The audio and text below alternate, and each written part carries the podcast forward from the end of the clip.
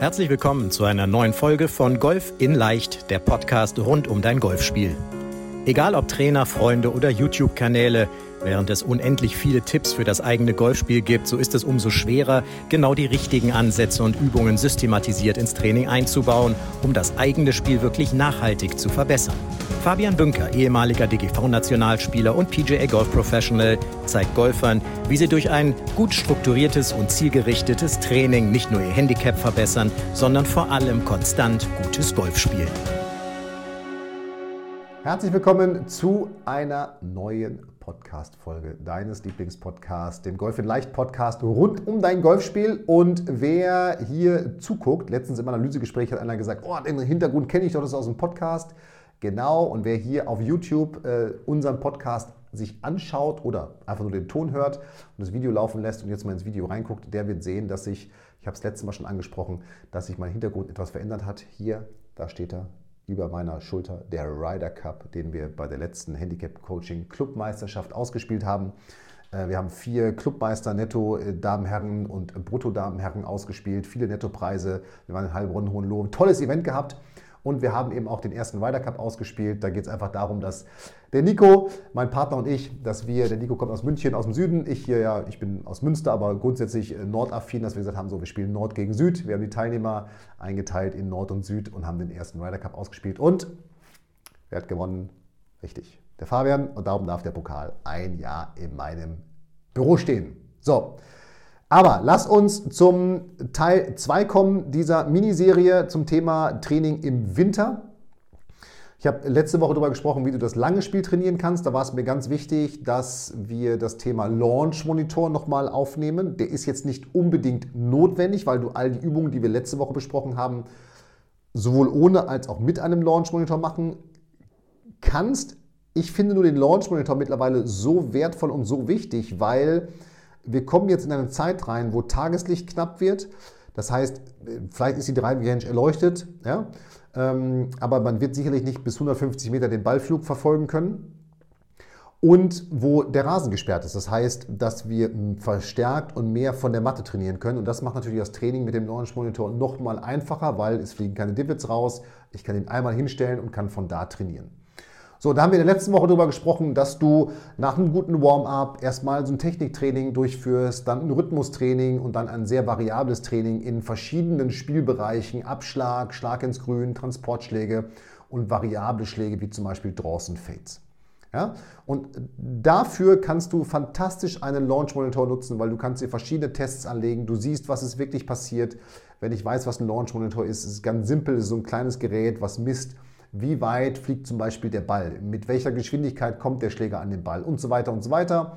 Die gibt es natürlich in allen Preisranges, von Premium, den Trackman, kostet ungefähr 25.000 Euro, den habe ich für mein Training auch oder für das Training der Coaching-Teilnehmer, wenn wir unterwegs sind, bis hin zu, es gibt 200, 300 Euro, aber zum Beispiel der Garmin R10, der liegt glaube ich so bei 600, 700 Euro. Das ist also ein wahnsinnig gutes Tool, was sehr, sehr viele Teilnehmer beim Handicap-Coaching nutzen, was wir, dort, was wir dort einsetzen. So und diesen Launch Monitor kannst du natürlich auch für das Training auf der Driving Range des kurzen Spiels, und darum möchte ich jetzt sprechen, nutzen, weil vor allem diese, dieser Wert, wie weit ist der Ball geflogen, also Carry-Distanz, ist eben ein extrem wichtiger, den du im kurzen Spiel auf jeden Fall beachten musst. Weil was ist im kurzen Spiel wichtig? Höchste Präzision, wie Joachim Löw sagen würde. Und darum kann ich dir nur empfehlen, leg dir so einen Launch Monitor zu. Trotzdem kannst du alle Übungen, die ich jetzt vorstelle, auch ohne so einen Launch Monitor machen. Das musst du aber auch wissen. So. Warum das Thema kurzes Spiel auch im Winter? Auch wenn wahrscheinlich die Übungsgrüns sehr gesperrt sind, sage ich, naja, du kannst das kurze Spiel auch auf der Range üben, denn es ist der Bereich, der aus meiner Sicht im Winter am meisten vernachlässigt wird. Ja, der am meisten vernachlässigt wird, weil Automatisch auf der Driving Range ist man gewohnt, Bälle zu schlagen. Und wenn man jetzt weniger spielen geht auf dem Platz, naja, dann sieht man das vielleicht auch nicht so, dass das Scoring schon extrem auch vom kurzen Spiel abhängig ist. Aber ich erfahre eben auch immer wieder zum Start der Saison, boah, irgendwie das Chippen und Patten und Pitchen, das leidet irgendwie am allermeisten. Da brauche ich jetzt erstmal wieder eine Zeit, bis ich reingekommen bin. Und das wollen wir vermeiden, denn Sommer-Champions werden im Winter gemacht. So. Und was kannst du jetzt nach einem guten Warm-up, auch wenn du das kurze Spiel trainierst, solltest du ein gutes Warm-up durchgeführt haben? Ja? So, welche Bereiche solltest du jetzt trainieren im kurzen Spiel? Da sehe ich drei Kernbereiche, nämlich einmal das Chippen, auch so, ich sag mal, diesen Bereich 5 bis 15 Meter. Das Thema Pitchen, das wäre für mich so 20 bis 50 Meter. Und dann das Thema Wedges ins Grün, das sind dann nochmal so 50 bis 100 Meter ungefähr. Vielleicht das Dreiviertel-Wedge so als, als Idee. Ja? Das sind so die drei Bereiche, die du auf der, definitiv auf der Driving Range sehr, sehr gut üben kannst und sehr, sehr gut umsetzen kannst. Auf jeden Fall. Total simpel. Du kannst, ich sag mal, vor allem diese Chips natürlich, da kannst du dir einmal aufstellen, auf die du spielst. Ich würde jetzt auch im Winter immer auf die Carry-Längenkontrolle gehen. Ja, weil Spin-Kontrolle alles relativ schwierig, wenn ich nicht auf ein gutes Grün spielen kann. Also Carry-Längenkontrolle. Du kannst dir Eimer aufstellen in diesen Bereichen 5 bis 15 Meter, wo ich das Chippen trainieren würde. Du kannst dir Eimer aufstellen in dem Bereich 20 bis 50 Meter. Ihr habt vielleicht auch verschiedene Fahnen, die du anspielen kannst auf eurer Driving Range. Aber, und das ist eben auch der Grund, warum ich sage Launch Monitor, weil jetzt könntest du ja sagen, ich möchte jetzt 5 Meter Chips üben, die sollen nach 5 Metern aufkommen.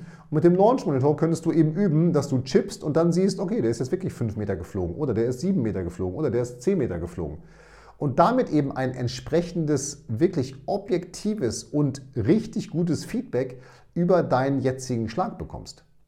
Ja? So, aber am simpelsten übst du eben wirklich, wir bleiben beim Chippen mal einfach als Beispiel, dass du siehst, wie das gehen kann. Du stellst dir einmal bei 5, 10 und 15 Metern auf und jetzt guckst du mal, wie viele Bälle brauche ich denn, bis ich den Eimer bei 5 Metern Carry 10 Mal getroffen habe.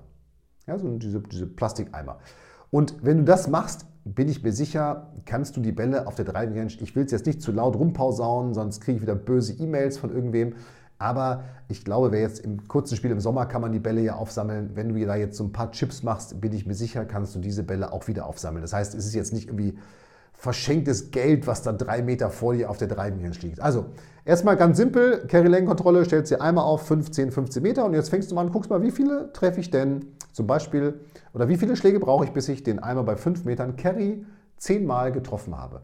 Und wie viele brauche ich, um ihn Carry bei 10 Metern zu treffen? Und wie viele brauche ich, um den Eimer, der bei 15 Metern steht, Carry zu treffen?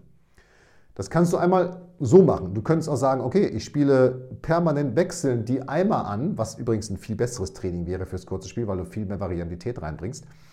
Ähm, du spielst diese, diese Eimer an und guckst eben, okay, wie lange brauche ich denn, bis ich die einzelnen Eimer jeweils zehnmal getroffen habe. So könntest du das Thema Chippen ganz simpel, Carry-Längenkontrolle trainieren. Ganz einfach. Im Pitchen könntest du es ähnlich machen, ja? 20, 30, 40, 50 Meter stellst du auch einmal hin. Vielleicht habt ihr irgendwelche Grüns, die du anspielen kannst bei euch auf dem Golfplatz, wo du sagen kannst, so, das ist bei 20, bei 30, bei 40, bei 50. Aber da empfiehlt sich jetzt schon wieder so ein Launch-Monitor, Einfach um zu sehen, okay, habe ich den Ball 20 Meter gepitcht, habe ich ihn 25 Meter gepitcht, habe ich ihn 30 Meter gepitcht und so weiter und so weiter. Und diese Launch-Monitore haben meistens auch noch wunderbare, wunderbare Testformen, die man einstellen kann. Ich habe zum Beispiel in meinem Handicap-Coaching selber habe ich so ein eigenes Trainingsmodul für das Thema Launch-Monitore, was wir nutzen, wo ich unter anderem den Skills-Test zum Beispiel nutze ähm, für, die, für meine Spieler, wo sie einfach sehen, wo sie einfach herausfinden, okay, wie viele Schläge brauche ich auf unterschiedliche Distanzen, um diese häufiger zu treffen. Ganz simpel. Ja? Und vor allem lässt sich auch da wieder, und darum ist der Trackman auch so wichtig, auch darüber könntest du wieder sehr gut, also zum einen natürlich tracken, wenn du Tests machst, tracken, welche Ergebnisse spiele ich, aber du siehst eben hier auch wieder, naja, habe ich ihn jetzt 20 oder 22 Meter geschlagen, habe ich ihn 25 oder 30 Meter geschlagen. Du, musst, du kommst weg vom Schätzen. Und das ist etwas, was dir später auf dem Platz extreme Vorteile geben wird, weil du dann einfach wirklich auch ein Gefühl hast, okay, das ist jetzt ein 30-Meter-Pitch, den muss ich jetzt so und so spielen. Und darum ist dieses Training im Winter so wertvoll für dich, ja, weil du dann eben, wenn die neue Saison anfängst, genau diesen Bereich, der ja extrem wichtig ist, 0 bis 50 Meter, sehr intensiv trainiert hast. Und der dritte Bereich wären jetzt für mich so diese Wedges, 50 bis 100 Meter. Und da würde ich dir empfehlen, dass du wirklich versuchst, konkrete Grüns, ich bin mir sicher, jeder Golfclub hat mittlerweile irgendwelche Grüns in dem Bereich auf der Driving stehen, dass du also konkrete Grüns anspielst, wo du guckst, treffe ich das Grün, ja, wieder diese, diese, diese, je nach Handicap bis von Handicap 54 bis Handicap 18 die 20% Regel, also 20% Abweichung auf die Carrylänge. Handicap 18 besser, sagen wir es einfach mal 10%, um es einfach zu machen. Ab, also seitliche Abweichung auf die Carry-Schlaglänge, dass du einfach guckst, okay, wie viele Schläge bringe ich jetzt denn in diesen Bereich rein? Ja, und wenn wir wieder bei 20% sind, aus 50 Metern sind 20% 10 Meter. Hey, ich bin mir sicher, wenn du aus 50 Metern auf dem Platz mit Handicap 54 bis 18 den Ball immer in einen Radius von 10 Metern an die Fahne pitchen würdest, hättest du weniger Probleme. Einfach, um mal diese Zahl wieder in, in Relation zu setzen, wo man sagt, boah, 20 Prozent, das ist aber viel. Mach das erstmal. Mach das erstmal und spiel das erstmal wirklich da so hin. So, da wäre der, der Fokus ganz klar in diesen drei Bereichen, Chippen, Pitchen äh, und, und, und Wettschläge ins Grün, ganz klar für mich auf der Carry-Längenkontrolle. Dass du also wirklich guckst, wie weit ist der Ball geflogen und ein Gefühl dafür entwickelst über dieses Training, was muss ich tun, um den Ball jetzt 10, 30 oder 80 Meter weit zu schlagen. Weil das ist das, was dann dabei rauskommt. So, das Thema Patten, das ist ja doch mal ein ganz spezielles jetzt im Winter, weil wahrscheinlich werden die Grüns gesperrt sein. Ich bin mir aber sicher, dass alle, die zuhören oder zuschauen, irgendwie so eine Pattmatte zu Hause haben. Welche das auch immer sein mag. Ja, es gibt bessere und schlechtere natürlich, wie das immer so ist. Achten solltest du auf jeden Fall darauf, dass es jetzt nicht eine ultraschnelle ist, sondern dass sie schon so eine normale Geschwindigkeit hat. Private Greens macht sehr gute. Es gibt auch noch ganz viele andere tolle Anbieter, die da, die da gute Matten anbieten. Aber, und das ist ja so entscheidend, du hast ja wahrscheinlich jetzt keine 10 Meter Matte bei dir zu Hause liegen, sondern eher so eine 3, 4, 5 Meter Matte. So, und da kannst du jetzt natürlich zum einen wunderbar deine Technik trainieren. Im Grunde brauchst du dazu nur einen Spiegel ja, oder so eine CD, die du auf den Boden legst, wo du den Ball reinlegst, wobei wir haben heutzutage noch CDs und einfach guckst, sind zum Beispiel meine Augen über den Ball und dann die Bewegung spielst. Du kannst kurze Putts natürlich auch trainieren, wobei ich da sagen muss, okay, das ist sicherlich dann eher schwierig, da auch Selbstvertrauen für den Platz aufzubauen, weil du hast kein Break und so weiter und so weiter. Aber du kannst auf diesen Matten, auch auf einer 3 oder 4 Meter Matte, wunderbar das Thema Längenkontrolle üben. Und zwar einfach, indem du mehrere Dinge tust. Entweder mit geschlossenen Augen pattest. Wenn du zum Beispiel eine 4-Meter-Matte hast, stellst du dich an das eine Ende und versuchst den Ball an das andere Ende zu patten, möglichst nah an der Kante zum Liegen zu bringen. Das mit offenen Augen ist sicherlich schon mal eine gute Aufgabe. Wenn du deine Augen dabei schließt, musst du dich noch mehr auf dein Gefühl verlassen und kriegst ein super gutes Gefühl, mit welcher Stärke, mit welcher Dosierung muss ich den Ball treffen, um ihn jetzt diese drei, vier Meter rollen zu lassen. Und darauf aufbauend kannst du jetzt Patten mit oder Patten trainieren mit verschiedenen Bällen, also Tennisball, so, so, so ein Plastikball, so ein Luftball, normaler Golfball. Ähm, vielleicht hast du Kindertennisbälle. Vielleicht hast du irgendwelche anderen Bälle, die du irgendwie patten kannst, wo du einfach guckst, okay, weil das ist das, was passiert. Ein Tennisball rollt anders als zum Beispiel ein Schaumstoffball, als ein Golfball. Das heißt, du musst jeweils auf dieselbe Entfernung unterschiedlich große Schwünge spielen, mit denen du dann lernst, die unterschiedlichen Schwünge eben in ihrer, in ihrer Stärke zu dosieren. Gutes Rhythmustraining übrigens, by the way, auch, um dann den Ball entsprechend die vier Meter zu bringen. Das heißt, der Putt mit einem Tennisball auf vier Meter entspricht vielleicht eher dem Putt aus zwei Metern. Der Putt mit einem Golfball aus 4 Metern entspricht dem Putt mit einem Golfball aus 4 Metern. Aber der Putt mit einem Schaumstoffball aus 4 Metern entspricht eher dem Putt aus vielleicht 6 oder 7 Metern mit einem Golfball. Das heißt, du hast durch diese unterschiedlichen Bälle, durch diese unterschiedlichen, durch diese unterschiedlichen Materialien, hast du, hast du einen, einen sehr hohen Druck, dass du unterschiedlich große Schwünge mit unterschiedlichen Stärken spielen musst, um den Ball wirklich kontrollieren zu können. Und so kannst du in der Kombination mit dem, mit dem Podcast aus der letzten Folge zum Thema Lange Spiel, so kannst du im Winter die Bereiche im Bereich Golf wahnsinnig gut trainieren. Und natürlich kannst du jetzt zu jedem Schlag noch deine, deine Pre-Shot-Routine anwenden. Du kannst lernen, positive Selbstgespräche zu führen. Du kannst lernen, erwartungslos zu golfen. Du kannst also all diese Elemente, die dann auch das Thema mental betreffen, wunderbar in diese beiden Übungsformen oder Trainingseinheiten mit, mit reinbringen. Das ist überhaupt kein Problem. Du kannst sie mixen, ja, langes Spiel, kurzes Spiel, du kannst daraus jeweils eine eigene Einheit machen, die vielleicht mehrfach die Woche machen, dann bist du einfach ein bisschen kürzer auf der Driving Range als vielleicht einmal ganz lang, was auch bei extremer Kälte dann extrem gut ist, wenn man nicht so, wenn man nicht ganz so lang auf dem Platz ist. So.